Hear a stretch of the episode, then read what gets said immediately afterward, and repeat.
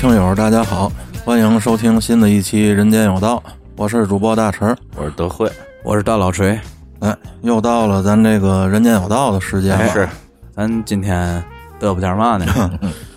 今天啊，嘚啵点儿这个，我个人前两天遇到的一个事儿啊，嗯嗯嗯，就是熟悉咱们朋友知道，我是这个一个电脑玩家，我特别喜欢玩电脑。数码小子，哎，对对对对对，讲话 啊，小话马姐，小话马姐，数码小子寻思电是在这个年前啊，买个这个新的显卡。嗯嗯嗯，显卡的大伙儿可能都明白，顾名思义就是电脑里头负责这个显示的。行，你你不用科普这个，大家都知道。数码小子习惯了，对对对，会会听咱们节目的人都懂这个。呃，以这个大老锤的认知啊，一个玩游戏的显卡大概是什么价位？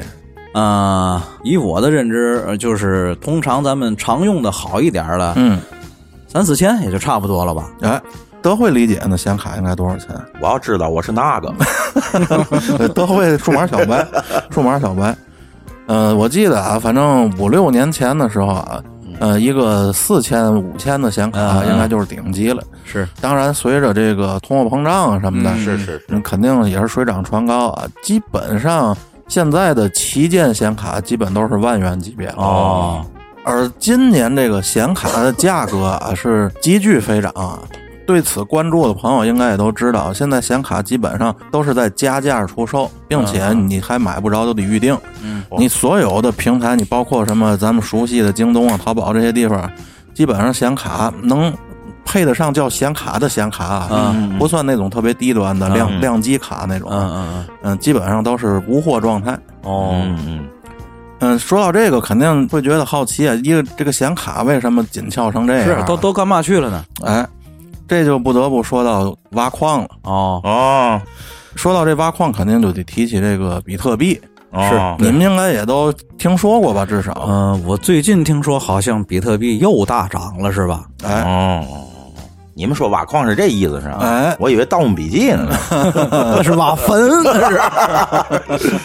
比特币和挖矿这个词儿啊，大伙儿可能在生活中啊有意无意的听说过，嗯嗯，是听说过，但是不一定对它很了解。是为什么咱今天提到这个挖矿了呢？嗯因为这跟刚才咱说那个显卡啊，嗯它也是有直接关系的，哦所以我正好呢就想借这个事儿跟大伙儿聊两句这个关于挖矿和比特币的事儿。哦这个不太懂。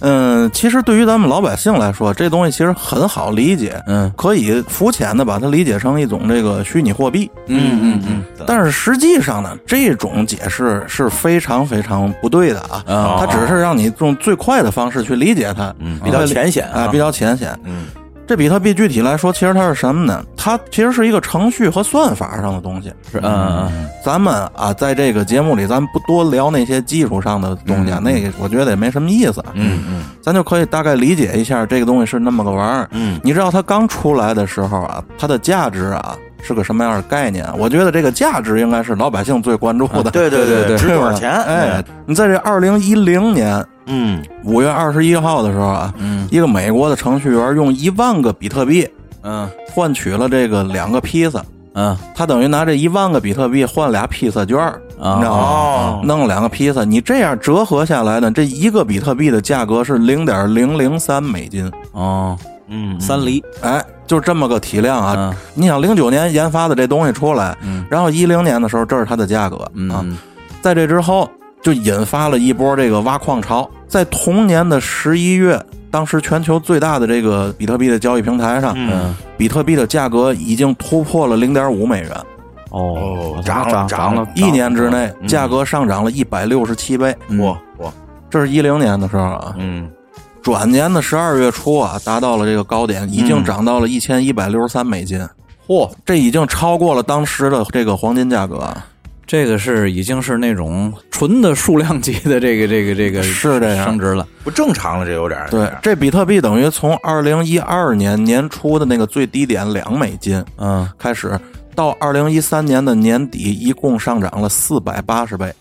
呃，在一五年的时候滑坡了一下啊，一五年的时候最低跌到了这个二百美元一个，啊等于跌了百分之八十。嗯可是，在一七年的时候啊，一七年的年底，你知道比特币达到了多少钱吗？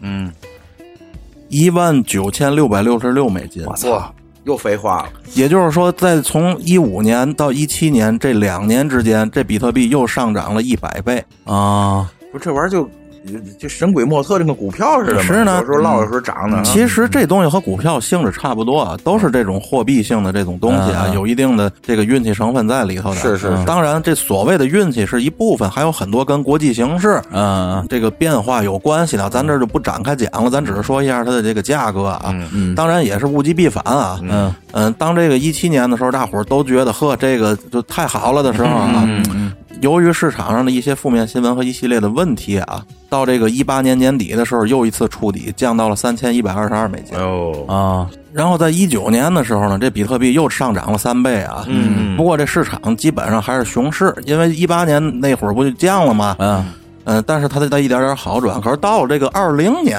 嗯二零年大伙儿也都知道，这多事之秋啊。嗯，是是，又是这个庚子年，咱主题节目里也聊到这个啊啊，，对对对，各种问题出现啊，什么疫情啊，然后中美之间的一些问题啊，对吧？包括北约内部也是有一些矛盾，是对吧？这一度甚至都有那个剑拔弩张的那种趋势啊。嗯这个一年黄金也涨价了，大伙儿也知道，在这种乱所谓乱世买黄金嘛，对吧？对对对，而比特币也是迎来了新高啊。嗯。截止到这个咱们现在录这期节目的时候的今天啊，二零二一年的今天啊，嗯。一个比特币已经值三万六千五百美元了。哎呦呦呦呦，也就是说，它这十年之间啊，从这东西产生，零九年产生，一零年开始有价值，到现在十年，比特币的价值翻了八百五十万倍。能想象这个东西是一个什么样的体量吗？现在可能这个在我认知当中，世界上可能没有没有任何一样东西能涨得这么疯。是。这比特币这个东西，对这个所谓的安全性，它也没有什么信用背书，也没有黄金背书，是是，对吧？你为什么有它有价值呢？有人相信、对对对，这其实就说到了一个这个圈子的问题。嗯嗯嗯。嗯、咱可以举一个这个不太恰当的例子啊，就像这个网络游戏也是一样，嗯。在以前这个传奇火的时候，嗯嗯。嗯，奇迹火的时候，嗯这种受众特别大的这样的游戏火的时候，嗯。它里头的游戏虚拟币，甚至在小孩之间，嗯。嗯、咱把范围缩小一点，在某个网吧之间嗯。已经是硬通货了，啊，就是而且好像也是涨涨落落的，哎，是这样，对吧？根据行情，对，你比如那会儿经常有在网吧里啊，那个网管也玩游戏嘛，嗯嗯用游戏里的那个宝石金币，说买碗方便面嘛的，啊一会儿我交易你俩宝石，很正常。哎这个东西其实就取决于什么受众群体，嗯嗯嗯。而你看它为什么能在这十年间疯狂的涨了八百五十万倍的价值，嗯。这也就是因为有很多的人不相信它，嗯嗯嗯对吧？一个东西如果从出来那一天就以一个强大的国家背书的话，那这个东西没不会有那么大涨幅的。啊，那是对，那你说这比特币涨幅这么大，是不是会跟股票一样，它也会有幕后的一些个运作、操盘之类的呢？你看，这也是很多这个圈外人啊会提出的这一个疑问。对对对，而这个恰恰就正是比特币的这个价值与它的这个所谓信任度所在。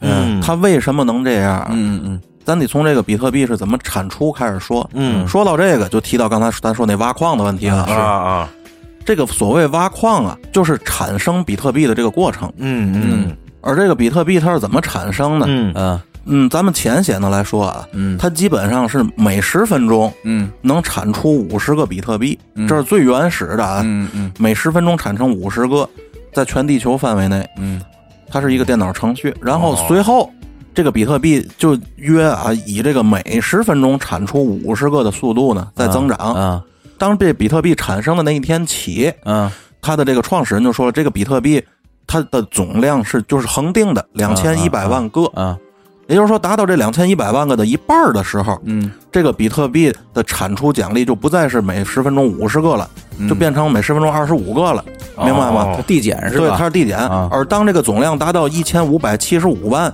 也就是新产出了这五百二十五万个一千零五十的百分之五十的时候，啊能理解这意思吧？明白明白了哎嗯，它这奖励又会卡掉一半，变成每十分钟产出十二点五个。啊以此类推，现在已经第四次减半了，啊它基本上是四年啊产出量就会减一个半儿。啊而这两千一百万个比特币一共的这总数，大概什么时候能够所谓就是枯竭呢？都开采出来，大概是一百年的时间。哦然后现在已经过去十年了嘛。嗯等于它还有一个定期的这个防止这个膨胀的这样一个程序在那里边哈。这也就是所谓为什么说这个比特币这东西很多人关注？因为它是一个有定量的，啊对吧？你说，你像这次疫情期间，美国印钞票，嗯这事儿大伙儿都知道，嗯都都知道咱不展开讲。你这个东西就让老百姓觉得没有安全感，嗯对吧？我一个月受累巴拉，我挣了一千块钱，然后你这儿咣咣咣有点嘛事儿，美联储那儿一一通印，我下个月我的一千块钱才能剩五百块钱的购买力了，嗯嗯对吗？而比特币是总数有限，它就相当于什么？其实就相当于贵金属。啊，贵金属是什么？不就是黄金吗？哎对对对，它是有这个产量的，而正因为它的这个逻辑，嗯。所以叫做挖矿。但是我哦我有一个问题，就是刚才就就想问，嗯，这个比特币这个东西，它它的存在形式毕竟只是一段代码，嗯对吧？嗯，也就是说，这个东西是有那么强的产生壁垒吗？还是这个世界上只有某些个人或者某些个机构能产出这个，或者是说嗯某个那种，比如说什么大牛逼的技术宅什么的，嗯，他自己会编这个程序了怎么办？这个啊，你看也是一个关键点，很多人也有这种疑问。嗯。我发现纯儿哥问这两个问题，代表了广大的对比特币没有深入研究的人的这种疑问啊。嗯对对对，首先，这个程序本身的严谨性，也就是说它的加密程度之高，啊。基本上是地球上顶级的，哦并且还在迭代更新。哦，嗯。咱刚开始提到的这个，他所谓这个创始人中本聪，嗯。这个中本聪，你不要把它理解成一个肉身的人，嗯。这可能是一个组织，嗯。可能是一个集团，哦。可能是一个机构，嗯明白吗？它是这样一个，哦。而这几个人究竟是谁，到今天也没有一个定论，嗯。是个谜，是个谜。哦，对你只知道它有顶级的加密的这种程序，哦，就是在这么多年间啊，这十年间，嗯。地球上顶级的黑客没有一个人能破译这个东西。这也就是解决了刚才春哥说那个壁垒真的足那足够高，是吧？对，那我相信，对于这个所谓什么中本聪这个人或者这个组织的话，我觉得网络上也有很多关于他们的这种这种阴谋论的 传言，一定有绝对有那，一定知道吗？咱今天就不展开讲，啊，是咱咱其实就是想给大伙儿说说这个所谓这比特币是什么，以及于这个挖矿是怎么回事。啊啊，而咱刚才说了一溜够，大伙儿知道比特币是什么了，那这跟显卡又有什么关系？是呢，是啊，比特币，咱所谓这挖矿，不是真拿一铲子去挖去，是。对吧？是在这个互联网上，呃，用强大的计算机啊，嗯。去计算这个一段程序，就你可以简单的把它理解成猜数，嗯。就是说，哎，我十分钟之内我让你猜一个数，嗯嗯全地球的人都可以猜。这个软件它是公开的，谁都可以下载。嗯嗯你知道，你用一台十年前的电脑，你也可以参与，但是你永远赢不了罢了。明白明白，就我们家那台电脑没啊，戏。对对对对对对 对，这么样一个东西。然后它需要强大的算力，一开始人们就拿普通家用 PC 啊 CPU 在那算，然后算着算着，后来呢，就有人看中这个商机啊，就开始做这个矿机。啊，这矿机其实就是一种定制化的这个电脑设备啊，嗯嗯它可能能有好多的这处理器。嗯而再渐渐的，就地球上聪明人还是有的啊，就发现用这个 GPU，嗯咱都知道电脑 CPU，啊是而 GPU 是什么？GPU 就是显卡核心。对对，哦，人们发现这个显卡核心在对于比特币的这套算法计算力上更有优势，哦嗯所以从此之后，这显卡就变成了矿机的这个发动机了。哦，就是如果你想想这个算得快，那这显卡是必是必然的一个硬件没错，哎是这意思。现在啊，就是这个说说白了，这挖矿这个事儿，对于咱普通老百姓来说啊，基本你就不用想。啊然后我刚才说到那儿，肯定会有人觉得，哎，那我也攒一个这矿机，我也画哎个比特币，那么值钱，我就根本您就不用想，啊就是现在在这地球上。拥有上万块显卡组成的机房的这种大型的挖矿机构，上万家啊啊！你永远算不过他们，放心吧。这不等于是占用了民用资源吗？对不对？可能能跟他们抗衡的也也就只有那种什么科研级的或者是国防级的东西，能能跟他们抗衡问。题他们肯定不屑于去挖这种矿，对对不对？而且你国防级的那些东西，它的算法它不是一套算法。哦你明白？你看，你现在你到那个顶级的中科院的机房里啊，啊你拿不出来一块能玩好游戏的显卡都，哦人不用那个，哦对吗？人家不处理那种东西，对不对？而他这种机房，我就跟你说，人家这个所谓的矿老板啊，啊真正这个地球上牛逼的矿老板，玩比特币的，嗯他们每天考虑的问题嗯是把我这机房挪到北欧去呢，还是说挪到一些边远的地方呢？啊为什么他们琢磨这个？安全呗。不，你错了。哦，我错了，挪到边远的地方是，如果电费便宜一分钱的话，每度，哦那我这一个月可能几个亿就省出来了。就是成本的事儿呗。能能想象这个啊体量吗明白了，明白明白，这体量太大。然后有些人想，哎，我要把这个我的这个机房啊，给它建到北欧去吧。嗯为什么呢？因为那儿冷，这样我能节省下来大量的散热的设备的哎这个呦。哦你能想到这是一个多大体量的买卖了吧？明白明白明白所以说，就别考虑在家里做矿机的事儿了。咱还是考虑考虑早上吃嘎巴菜还是老豆腐的事儿吧，是吧？是，而这比特币这东西呢，呃，对于咱老百姓来说，你挖就甭想了，但是有玩儿的，啊，是你可以买这我认识。哎，我也认识买买买买，我自己亲身就买过。哦哦，在这个二零一二年左右的时候啊，买过这个比特币，当时手里也是有点闲钱嘛。然后那会儿这比特币我买的时候，我印象是五千多块钱一个。啊，哦然后由于我一直就是这个所谓的这这种网虫嘛，一直网上也认识这样的圈子朋友们，也是通过一些这个手段吧，从外网上买过两个。啊，这俩当时可能是不到一万块钱，是然后在手里头持有了这么一小段时间，我发现啊，嗯这两个币能卖小两万了，嗯就基本上翻倍了。嗯我毫不犹豫就给出了，知道吗？对对然后你现在后悔了我就那当然了，就有的是这样的人。啊？而这比特币这东西其实是个什么？就像春哥说，它是个代码。嗯嗯它和这个咱们所谓现在这些金融产品最大的区别，你知道是什么？是啊，嗯这个有一个相对专业点的词儿，叫做去中心化。嗯嗯，这嗯。不不太明白。呃，我给你举个例子啊，德辉，好比你现在也用虚拟货币，因为你用支付宝，嗯，对吧？它就是一个中心化的产品，你的钱放在支付宝了，嗯嗯、或者是你玩一款腾讯的游戏，嗯，你也有一堆游戏里的钱，但是你这个钱是腾讯给你做出来的。有一天腾讯说我不给你了，就没了。嗯，嗯，对吧？明白或者是嗯。就有一天腾讯自己，好比说我给自己弄一万个币出来，人家想弄就能弄出来。对对对。就跟美联储一样，啊是这意思。人家玩耍赖了，对，这就叫中心化。啊。而比特币这个东西呢是去中心化，也就是说，好比说在地球中国天津德惠的电脑上，嘚儿今天产出了一个比特币，嗯。全世界都知道，哦，明白吗？它是一个基于这种 P to P 的这样的软件，明白明白了，其实还是为了这个操作起来严谨透明，没错，对吧？你这电脑里的那个，它这软件端是有账单的，哦。全世界此时此刻谁产出了一个比特币，这上都是有数的。明白这意思，明白了吧？它不会公布你的个人信息啊，要不然你产出十个，明天有人就抢你来了，哦对吧？等于说就是哪儿多一个哪儿哪儿少一个，对嗯这个全全都知道，没错，这东西它是有一套这个的。透明透明，而这个东西，其实，在网友嘴里啊，也被称为什么？也被称为这个自由民币，嗯，不是冥币啊，哎呦，自由民币，民币是什么意思呢？自由民，自由民币，哦，明白明白明白吗？不受任何机构、任何政府控制的这样的一个东西。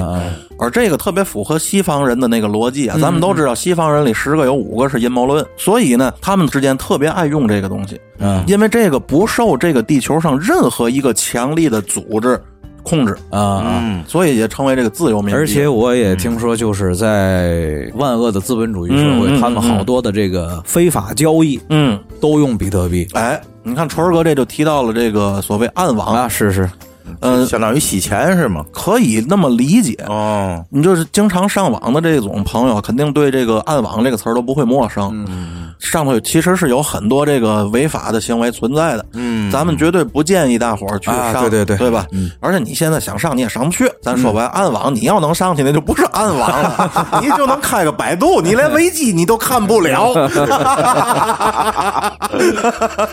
对吧？就是而这个比特币呢，在暗网上的交易量其实是很大的，哦。它可以作为暗网上的一种货币。对，算一种地下交易了啊，是吧，对你就像比如说这境外的一些这个犯罪组织，嗯，德惠，你帮我把谁谁做了，嗯，我我给你来三十个比特币，没问题，一屁股就坐实了。就是类似于这样，它其实也是涉及到这种灰色地带，嗯，被很多的这个无政府主义者在使用，这这已然不是灰色地带了，这是纯黑色地带，啊，是这意思，是这意思。所以呢，有很多的这个机构也在打压这个比特币。是但是从逻辑上来说，世界上现在没有一任何一个国家立法说比特币是违法的东西，但是也没有任何一个国家存在它是合法的，是是，是这么样的一个真空状态。也只有这种没有一个确切监管的这种真空的东西，它才会产生那么大的这个价格的这个比例的。而这个东西最大的特点呢，就是没有人人能操作它。啊，它完全是透明的。就其实咱国内啊，又做过这种山寨的东西啊。咱说点这个国内，这比特币刚出来的时候火了，然后国内有一些这公司，它这个东西原理其实很简单嘛嗯，对对吗？人家公开的软件，你只是破译不了，但是你可以模仿着做嘛。嗯，咱国内那会儿一看有这比特币火了，咱也出过那个叫莱特币。啊，哎呀，莱特币好像是首歌，莱特币，莱特币，莱特币，对吧？这个我还真听说过，我一个南方朋友好像就玩过这个，是吧但是后来赔了。那必须赔啊！那都给那写脑门子上就得赔的。这莱特币之后啊，就有什么各种山寨的这个币啊，去腿币啊对对，包括之后再出的这这种什么瞎币、傻币之类的，听这名儿就又瞎又傻 这种东西纯属就是智商税啊！的，逼可还行行了操，好鸡巴傻逼，傻逼就是给傻逼玩的嘛，就这种破玩意儿也出了很多啊。是是而这种东西纯属就是交智商税。为什么？你就但凡做过一些投资、做过一些这个证券货币的人都明白，盘子越小越好操。啊，对对对，对吧？你像比特币这种世界范围内的东西，你说，哎，我大老锤，我趁钱，我有一百个亿，哎呦，就咱老百姓听完刚浪的跪那儿了，腿都软了。你拽在比特币这个盘子里，屁你都不是，听不见响，听不见响。而你拽在那傻逼里头，哎呦，你可能就控股百分之五十亿了，你就是庄了，对对你就当庄家了，知道吗？直接就明白这意思？那就稳赚了也哎就。，所以说，就像那些智商币，就肯定是一个赔字儿，嗯只不过是看人家这个这个大傻逼，什么时候过来收割你，什么时候割你这韭菜了，啊对不对？这个比特币这东西，咱现在听来，因为我不懂啊，嗯嗯嗯这个复制性还没真是没有那么强。你真真是哎，照他的东西做一个，也是 也是傻逼啊！对 对对，对而且，就是我之前听说啊，在某些个文章当中看过，嗯就是在这个国外的万恶资本主义社会当中，又来了，嗯嗯 非法交易代替货币的还有什么人？嗯就是乐高。啊，对，没错，这你听说吗？用用乐高，而且就是有那个乐高当中某一个颜色、某一块儿东西，那个东西特别少，嗯拿那个来交易，是嗯一些什么就是黄赌毒的交易吧，对对都用那个，现在你看前一阵儿就是比较火了那个电视剧叫《巡回检查组》，嗯里边也出现了，就是用这个网络虚拟货币来行贿，这样一个新兴的这样行贿对对对方方式，对吧？现在这种东西好像挺多的也。是啊其实能形成这种样子，还是那句话，就是它的认可度，啊，对对对，一定要够对，对吧？你说我从我们家沙发底下掏出点头发来了，我说大老崔，我把我头发压你一下，屁用也没有。就说我没头发吧，你也不能这么挤的人呢，你 太挤的人了。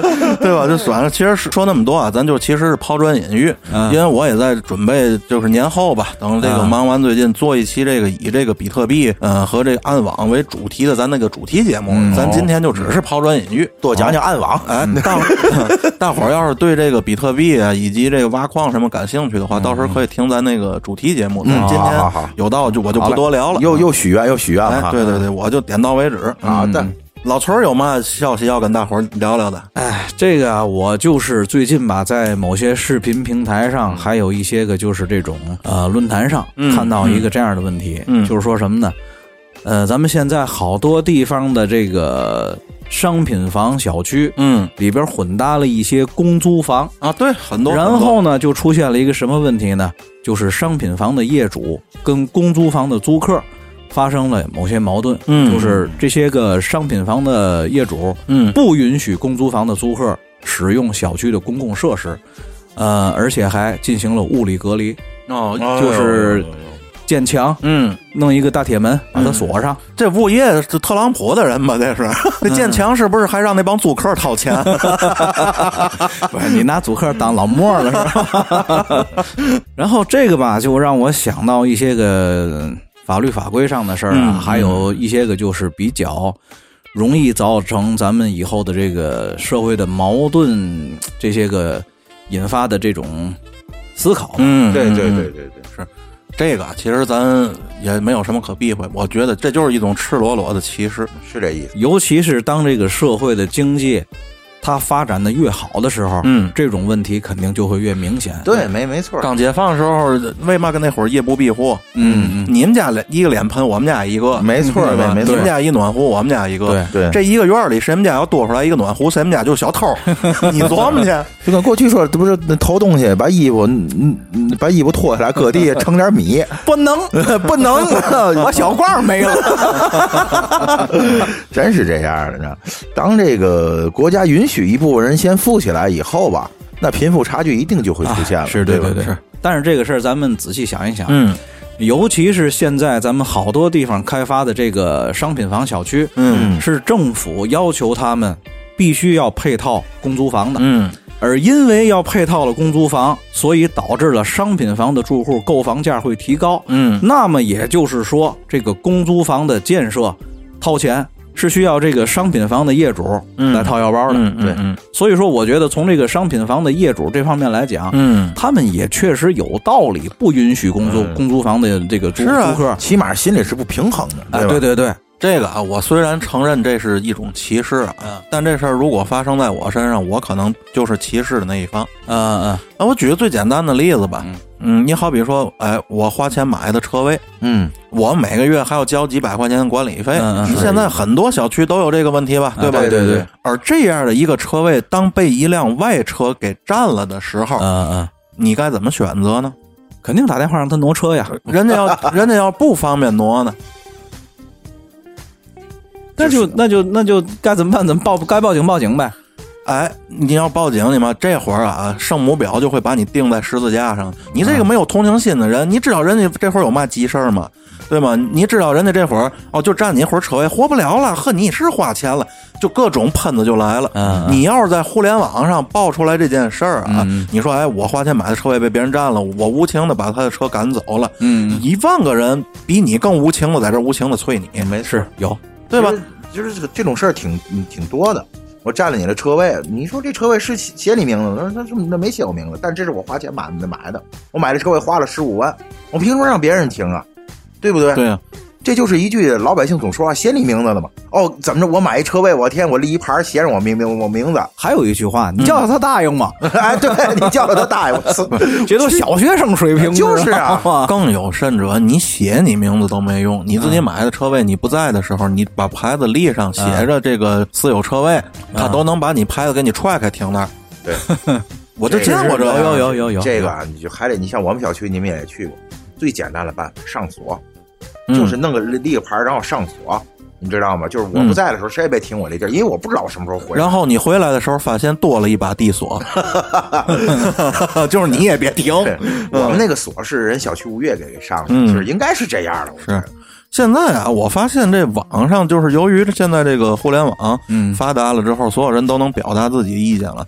这个网络暴徒啊，嗯呃，这这个气焰现在有点太嚣张了。嗯嗯嗯，打着这种怜悯与正义的这个旗号啊，去抨击一切人，就是你如果不让强盗抢你的东西，你是没有同情心。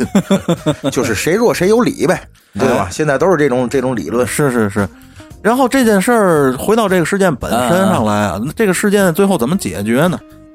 这个事件，因为咱们国家现在目前的法律当中啊，还没有这个特别完善的规定，嗯。只是有一些个地方性相对的这个政策法规。嗯嗯。呃，有些地方就规定，这个商品房小区当中不得建立这个物理隔离，嗯嗯嗯，有的地方你建立了也不管，嗯。没说你不许建，嗯。也没说你许建。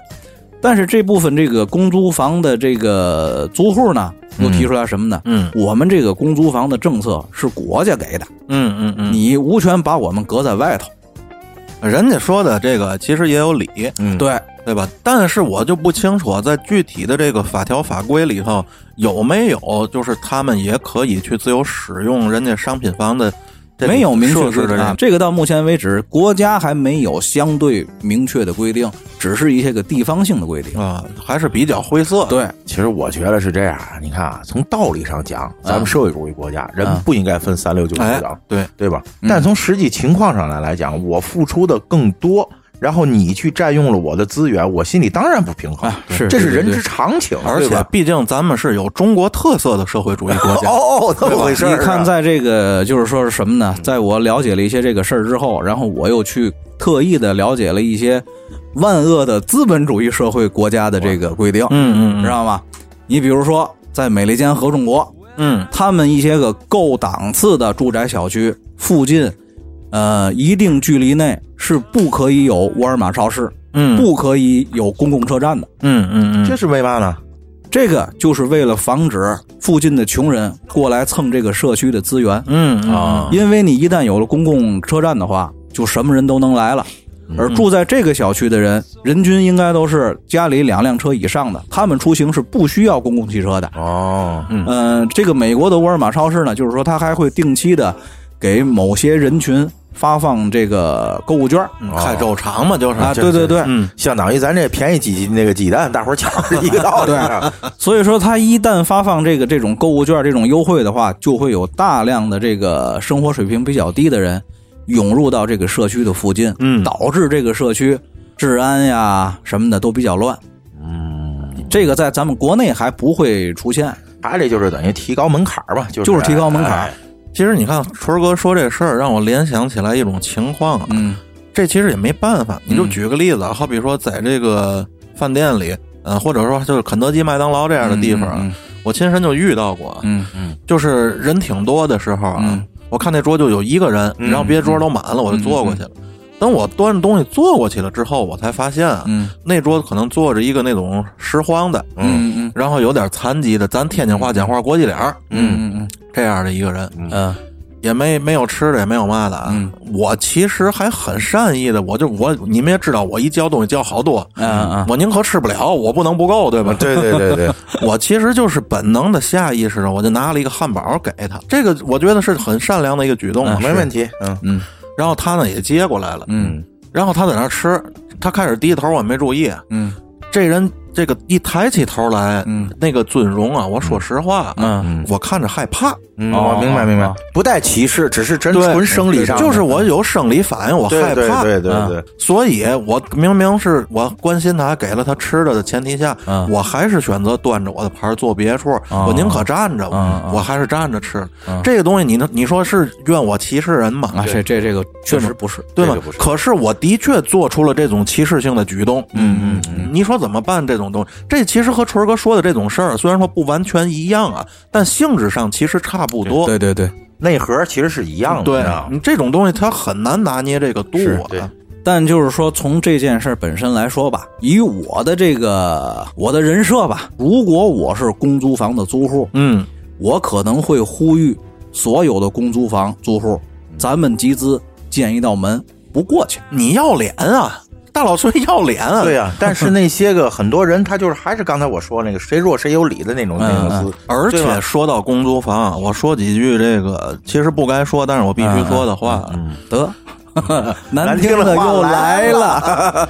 这个住公租房的人里头啊，有一半儿是不应该住公租房的。对对对，对喽。这个也是，就是说，咱们国内好多这个引发这个商品房业主跟公租房租客之间矛盾的这个根源之一。对。好多这个业主就说了，你们这些个租公租房的人，就真的是有资格去租的吗？对啊，没错，而且你按这个逻辑想想啊，那些其实本来不应该得到公租房的人，然后得到公租房了，嗯对。的这样的人，对，他是用什么手段得到的？嗯嗯，你觉得他要他他要这 个吗？他要这个？他这个还不如我这个的。对你只是他们自己会主动建墙，像大陈说，这是一个特别重要的对对对问题，他等于说这就是薅国家羊毛嘛。没没没错，就是就是越是你看，就说啊，可能有一部分人真的是不应该得到这房。是我告诉你，在你们那小区里折腾事儿的、讨厌的、烦人的、占用别人资源，就是这帮人。对对对因为他们的性格决定了这东西。他们没这本事，他们根本就弄不哎，来。没错儿，对对没错儿，对对就是这意思。你说真正那种，就说哎，我条件真的不太好，国家都给了我这么大的福利了，我好意思再去对吗？就是折腾闹，是是是我这可能我这做人间指南电台，我一年没挣钱了，国家还没给我工资。咱咱这是为人类做贡献。对对对，为了艺术献身。对对对对对，去哪儿去？去哪儿哪儿去？你是纯献哦，行，啊，这种全人类都暂时无法解决的问题啊，嗯咱也是没办法的。嗯，咱又咱又交给这个将来这个这个人人类文明的进步了，又交给这个，至少吧，是这个法律法规的健全吧。哎是这意思，对吧那就咱咱咱就聊点人类能解决的事儿。对对对对，你这个起码咱说白了，还是一个众人的事件了。对，俗话说得好，家家一本难念的经啊，是这意思你就是把这种大家的事儿抛开，你就是小家里也难免出现矛盾啊。对对对，呃是，呃我那我给大家讲一个这个小家庭的事儿啊，哎是是是。知道吗？我这个我呢是专门负责接地气儿的，你们是负责提升这个人间指南的 level 的，是吧？呃，在湖北的黄石有一位侃女女士，嗯。呃，今年三十六岁，嗯。呃、很不幸啊，被嗯。丈夫家暴，呃，砍伤那个头部，用斧子，哎呦嚯，这个这爷们是姓李吗？李逵啊，铁牛啊！呃，哎砍，伤咱这不不不应该真不应该开玩笑。我我弄死你！你你你开的玩笑。就是就那不幸身亡嘛。嗯呃，据他妹妹说，呃，他遭到家暴之后啊，已经起诉了离婚。嗯呃，但是由于这个原因，这个原因呢，就是关系越发的紧张。嗯嗯嗯、在案发前一周啊，这个坎女士在家中已经发现了一把斧头，嗯，最后就没就就没想到，还真就是死在这把斧头下。哎呦，呃，给大家简单的讲一下这这这这这事儿啊。嗯这个坎女女士呢，与这个丈夫于虎，嗯呃，于这个二零一四年这个结婚，呃，结婚不久呢，俩人就开始争吵不断吧，估计啊性格上也有一些个不那个这问这问题。嗯嗯呃，从二零一五年，于虎就开始对这个小芳开始大打出手了。嗯嗯、但是每次家暴之后呢，这个认错的态度又极又极好，嗯甚至有写保证书啊、下跪啊什么的。不论是在影视作品里，还是在现实中，这种啊剧本咱们看的太多了，是是是，对吧？往往越是这种反复家暴的啊，那个承认错误态度都特别的好。哎，就特别诚恳。你想，他要是这样一个性格的人，当初他要不是因为嘴那嘴甜会演，那那人那女的没嘛嫁给他呢？对，是不是？这这是是根源的问题啊。然后什么原因家暴呢？呃，俩人吵，俩人吵架什么的，就是他们俩生了两个闺女。嗯嗯，这个于虎呢一直想要一儿儿子。哦呃，因为这个事儿，一直一直想让媳妇儿啊，就是再再生一个。可能因为这个事儿吧，嗯俩人就吵的比较厉比较厉害。嗯这个据于虎的父母说啊，就我觉得这老家也有点不靠谱。嗯嗯一张嘴啊，就是他们俩是经常打架，是因为那女的打我们儿子，我们儿子才还才还手，嗯嗯，这不扯淡吗？就是护犊子呀！嗯你说你说他为嘛这个于虎这么暴力？嗯暴力成性，你知道吗？嗯应该估计跟从小的家庭教育也有关系，就冲他父母说这个这个这个混蛋话，嗯对吗？这女的，你说现在啊，就是据我所所知，呃，全国的这个家暴情况有百分之九十九点几几几几几嗯。都是男的打女的，嗯，是 是，这这个也是跟这个男女本身的生理条件决定的。对对对。毕竟打得过男的的女的，像张伟丽那样的少数呢。对对对对对对对对吧？嗯，在二零二零年的七月份的时候，嗯。呃，这于虎对小芳进行了一次非常严重的家暴。嗯。呃，因为因为这个事儿呢，最后也报了警，嗯并且去医院验了伤，然后呢，就并且因为这次家暴太严重了。嗯呃，这个这小芳呢，也是单方面提出了就是离婚，在法院也、也起诉了。嗯然后这个同样的剧本就就又出现了，这个于虎又是在当庭下跪啊，保证什么的、嗯啊，绝不再犯。这个当庭，这个阚女士也选择了谅解，嗯俩人就就不离了，啊，毕竟有孩子嘛，对吧？嗯但是在此次庭审不久，嗯。呃，俩人分别给法院打来了电话，嗯。就俩人又谈不拢拢了。啊啊。哎，都决定要离婚，但是这个离这个离婚呢，就牵扯到一个所谓财产分割的这个问题，嗯嗯呃，一直闹着，就就最终也没有就就离离这个婚，嗯。呃，在今年的一月八号的时候，嗯。呃，这个阚女士回到自己家，发现门锁被换了，嗯就我估计在那之前已经有好有好有好几次了，就是换锁事事件啊。嗯这个侃女士也是没有办法，就找来这个开锁匠，嗯找来开锁匠把门打开之后呢，嗯，正要乘电梯跟开锁匠一起离开的时候，嗯这丈夫就赶到了。啊赶这赶到了之后呢，就是呃就拦着这个卡女士不让她走吧。嗯啊然后嗯这会儿卡这卡女士就让这开这开锁匠就赶紧喊说你赶紧报警。啊！这个因为他当时拿着斧子了嘛，就我这这开锁匠也害怕，就一块下楼。你你开锁匠闲话有我的妈呀！嗯，哎，你别说，这开锁匠人还真是不错。嗯，呃，虽然是跑下了楼，但是马上拨打了幺幺零，嗯并且在楼下叫了保安一起上楼查看情况。嗯嗯这个我觉得已经是仁至义尽了。是开锁匠还有说，我这这那两年在里头，这政府教育的好，哦，他这开锁匠是不是那个还行吧？这能耐以前就有，是吧？对，现在用在正道上了，对是吧？对对对，然后当这个开锁匠和保安赶到的时候，嗯。这个阚女士已经倒在血泊中，奄奄一息，真是完完了。虽然人没有当场死亡吧，嗯。但是也是就是奄奄一息了吧。然后不久以后呢，警方也赶到，嗯，而这个凶手于虎其实嗯。并没有跑远，我估计啊，就他妈没想跑，嗯，哦。就没想跑，就在小区里就直接把把这个于虎捉拿归案了。哦。直接就撂了，对对，你这跑不了，而且我估计啊，他就是抱着一个同归于尽的心态，应该是。嗯然后这个卡女士就最终被送到了医院，但是由于伤势过重了，在三天后在医院过世了。嗯，斧子的这个杀伤力还是很大很大对对对。脸上光脸上的伤口就有十九刀，哎呦，你你琢磨十九斧吧，嗯，然后真的是多大仇啊，对对嘛？夫妻两两口子这一场，你说，我觉得这应该是一个很变态的行为了，我觉得。对对对，他这个从法律上来说啊，我跟你说，以这个女士的这个伤啊，嗯他这有可能对这个害人者还是好处了。嗯是对对对，没有当场死亡，这是一方面，另一方面，他这你要是硬说的话，又有激情杀人的嫌疑。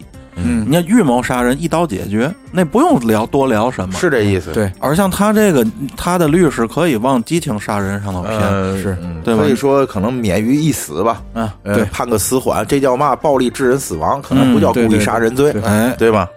呃，值得一提的是呢，卡女士可能早就知道自己会有早死一劫了。嗯我操，在在二零年的五月份的时候，实际就写好了遗、这个遗书。嗯值得一提的是，这遗书中曾经写这写到，希望家人把自己葬在一个山顶，嗯越深越好。嗯我就说这是平时是是怎样的一种绝望啊？咱就说，就说我就是就觉得自己是在一个深渊当当中。嗯我如果葬的话，不想让家里大操大办，我希望葬在山这个这山这山顶，嗯我能呼吸一口这个新鲜空空气。嗯，真的，我觉得你说你说，就说这个结婚前是怎么想的，对对吗？就是，而且我也就是好奇纳闷儿，就是在这么长一个周期当中，他是怎么忍过来的？他为什么没采取一定的措施，比如说限制令？嗯嗯其实、啊、对吧你看，春儿哥，你说到这儿啊，对于这个家暴，在现实生活中啊，我也接触过到一些这样的事儿。嗯嗯这个家暴的产生有一半儿是性格所致，嗯是那肯定的。男方女方都有。嗯你作为被暴的一方啊，你允许这件事儿出现第二次的那一刻起，就注定了你这一辈子都会出现。嗯，是这意思。你像春儿哥刚才说，你为什么不申请限制令？他要有胆儿申请限制令，他都走不到今天。而卡女士呢，不同的在于，她还确实是抗争了，嗯，因为她已经向法院起诉离离起诉离婚了。你起诉离婚这不叫抗争，你没有刑事立案，你抗争什么了？他是什么呢？嗯他是在这个期间啊，就是离婚期间，由于这个财产分割问题的一个不明朗，嗯，对，造成了这男的对他的有那种直接伤害的机会。嗯嗯而且说到这个案件本身啊，我第一想到的就是咱这个二零二一年的这个新的民法典，嗯，对于这三十天的离婚冷静期这件事儿，哎呦我一直是在这方面有所疑虑，嗯就是这三十天里头会不会发生类似的事情你？看对对这个这件事情发生之后，有一些个网友的评论。嗯，我看到一个非常直接的评论，就说：“哎，那个离婚冷静期出来发表一下意见，嗯，啊，对吗？”大家也有跟大陈一样的这种疑惑啊，对吧？是是是，反正说到家暴本身啊啊，这种东西形成他一定有原因。咱虽然说死者为大，咱有些话可能不应该说，但是是这意思。但是咱客观的讲，我相信这女士一定有责任。嗯她的责任是什么？是你让这件事儿发展成这样了。就是纵容的一个责任，这这不是第一次暴力，你就暴力的这种结果。是这意思。我有什么说什么，我就呼吁所有咱们听友的女性听友啊，当你甭管是跟男朋友也好，跟你丈夫也好，当你第一次感受到家暴的时候，你觉得这件事儿是家暴的时候，你一定不要让它再出现第二次。对你拿起法律的武器保护好自己。对对对你绝对不要让它出现第二次，因为有第二次，那就是纵容。那就一辈子的事。对对对，对而且你也不要看他那个多好的认错态度，没错，这个特别重要。那没有用。啊，好比说我打大老锤一下，大老锤说：“哎，大陈，以后你别打我了，咱还是朋友。”我就不，这不可能，就没有这种情况，那就没下次了。对只有我不听了，哎，我说放心放心，然后下次还是我，对对对吧？你就这个东西，它是一点儿一点儿演变成这样的。对这家暴很，你要说什么真正的激情杀人是什么？夫妻两口打架，你推我一下，我推你一下，不小心当出了意外了，那可能激情杀人了。而这种一步一步演变成这样的家暴啊，那一定是双方的双手把这件事儿拖到这个时候。是这意思。呃，一提起家暴，我就不得不想起了小时候我看到一个童年阴阴影的一部电视剧，是这个很多人应该想到了，就是不要和陌生人说话。嗯嗯，这个演这部电视剧的时候，咱们年龄应该还不大，啊，对对对吧？是真是童年阴影。这个安家和那会儿已经变成一个形容词了，嗯对吧？有一段时间在社会上，安家和变成一个形容词，而冯远远正演的也是真好，对，对吧？就是那张脸。然后这个梅婷当时演那个女主，嗯这张受气的脸也是太合适了，你知道吗？反正小的时候就就是看这个片子，虽然那会儿年龄小，嗯不太懂，嗯但是也明白这是这女的对这人的一点一点的纵容。嗯首先就是这个男的社会地位比较高，并且在社会当中，呃，广这广这广泛的这个风评是非常好的。他是个医生，对吧？嗯嗯呃，是算是对对这个社会有贡献的人。嗯是然后并然后并且在每次实施家暴之后呢，对这女的也是百般的认认错啊什么的，认错态度极好。嗯呃，但就是不改，哎，对对对对对，其实咱把这个性格呀什么，咱都抛开啊，咱最客观的说，嗯这就是有病，哎就是有病。有就是嗯对吧？有病的人就应该去看病，或者被强制看病。这就是咱说说句最大白话，不就虐待狂吗？对，这对吗跟那个什么虐猫虐狗的那其实没有区别。对哎对对对，你这种人，你可能现在虐猫虐狗还没有相关的法律如何如何，但是你对人产生这种侵害的话，你就规规矩矩给他送到他该去的地方去，是这没有什么可姑息的。对对对，我觉得虐猫虐狗也应该应该立法这是我个人的认为啊。我觉得这不是对是说生命如何，就这种人，你如果如果姑息下去的话，早晚有一天他会对对人做出这这这样的事儿是是是事儿啊。回来这个，如果有一天有幸你当了人大代表，你受累给投一投投一下啊！对的嗯，真的，这个就是一种人性的扭曲，我觉得。不是道德的沦丧道德沦丧 这个家暴还有一个什么问题呢？在这个家暴刚刚发生，嗯或者它不太严重的时候，即便这个被侵害者，嗯。他选择了报警，警察来了，他在最初的阶段可能也没有什么这种相对明确的处理措施，只能是调解。对对对毕竟自古以来清官难断家务事嘛。是你就像你在马路上，你看见那个搞对象两口打架啊，你知道？嗯你看一男的在那儿，你觉得是在对一个女的施暴啊？嗯你过去正义的踹了那男的一脚，没准儿你姐上来给你一大嘴巴子，干嘛你踹我爷们儿？对对对，这也是咱们在影视作品里经常看到的剧本，哎对吧？是有有是是太正常。这个这个怎么说呢？家暴这个东西，你确实是不好界定。咱就不说大陈说这种情况，这女的见那种情况，嗯，就说真的是这女的被被被家暴了，你也不好界定。你说是打一个嘴巴子叫家暴啊，还是说说踹一脚来灯罐来脖溜算家暴？嗯这东西你不好界定，你不能说我你碰我一个手指头这叫家暴，这个也它也不符合这个常这常理，对吧？但是你刚才说的这个砍女士这件事儿，我觉得她在被砍十九斧子以前，一定就已经有这种相对恶性的，相对对。恶性，而且就是对比较明确的可以被鉴定的这个基础了。对，哎，刚才大老师提嗯。到这鉴定，就是我觉得家暴还是要靠验伤来那什么那肯定对吧？这个到了一个级别的，这个这轻伤也好，轻微伤也好，他就可以认定为家暴，对吧？而我在这个家暴啊、这个婚姻爱情这方面，其实可能比你们都要更极端一点儿。我认为啊，就是这两口子，甭管因为什么事儿，嗯如果发展到这个动手的情况，咱还别说拿斧子，就是那种你你给我一嘴巴子，我推你一下，就已经到这个程度，就多余在一块儿。对对对对对，在我的观念里，多余在一块儿嗯，你可以吵架，这很正常哎。两口子之间吵架，矫情两两句，对吧？吧？你跟自己亲爸亲妈有时候还吵架，对但是就是，即便是两口子吵架，你也别恶语相伤，别骂街。哎我你要让我说的话，我可能比你更极更更极端。嗯，两口子要互互相的骂街，在一期发花这折折口上找找字儿的话，嗯那也没必要过了。是而且不要动不动就提离婚，这是对特别伤感情。那讲话那个，那那之前小 P 给我讲过，说他们那那古时候讲话，俩人在一块儿连开玩笑算那那算在内。嗯说说三回那离那离婚，这离婚证就等于没用了，就撕了。啊你说搁现在社社会，还不得妈撕出一本儿来，还不得 我告诉你，在我的人生里，就说过一次离婚，转天就离了。牛逼？那就这脾气，那在我嘴里这词儿轻易不会说，说完转天就办。其实咱讲这件事儿本身，咱最后还是想唠到，劝大家这个尊重自己对爱情的选择，没错儿，没对对太对对吧？你既然选择了他，那你就是认可他。嗯对，呃，你哪怕现在看他再不顺眼，但至少曾经他是那个让你爱的人。对。嗯是。多想想对方的好。嗯。还有一点就是，当你发觉挽救不了的时候，哎，当机立断，没及时止损。对对对对对对，该放手时候就放。哎，是这样，对，也让自己解脱，也让对方解脱，是这意思。给彼此呢都来一次这个重新恋爱的机会，也挺好的。对如果对方就那个纠缠，果断的拿起法律的武器，是这他不跟你讲感情，就不要再跟他讲情面。是这，是这意思是这样，是这样，那今儿没今儿没少聊啊，是是是是。那咱这期节目今儿就先这意思。哎，先这好嘞意思啊，好嘞，好哎，大家再见。哎下期再见。嗯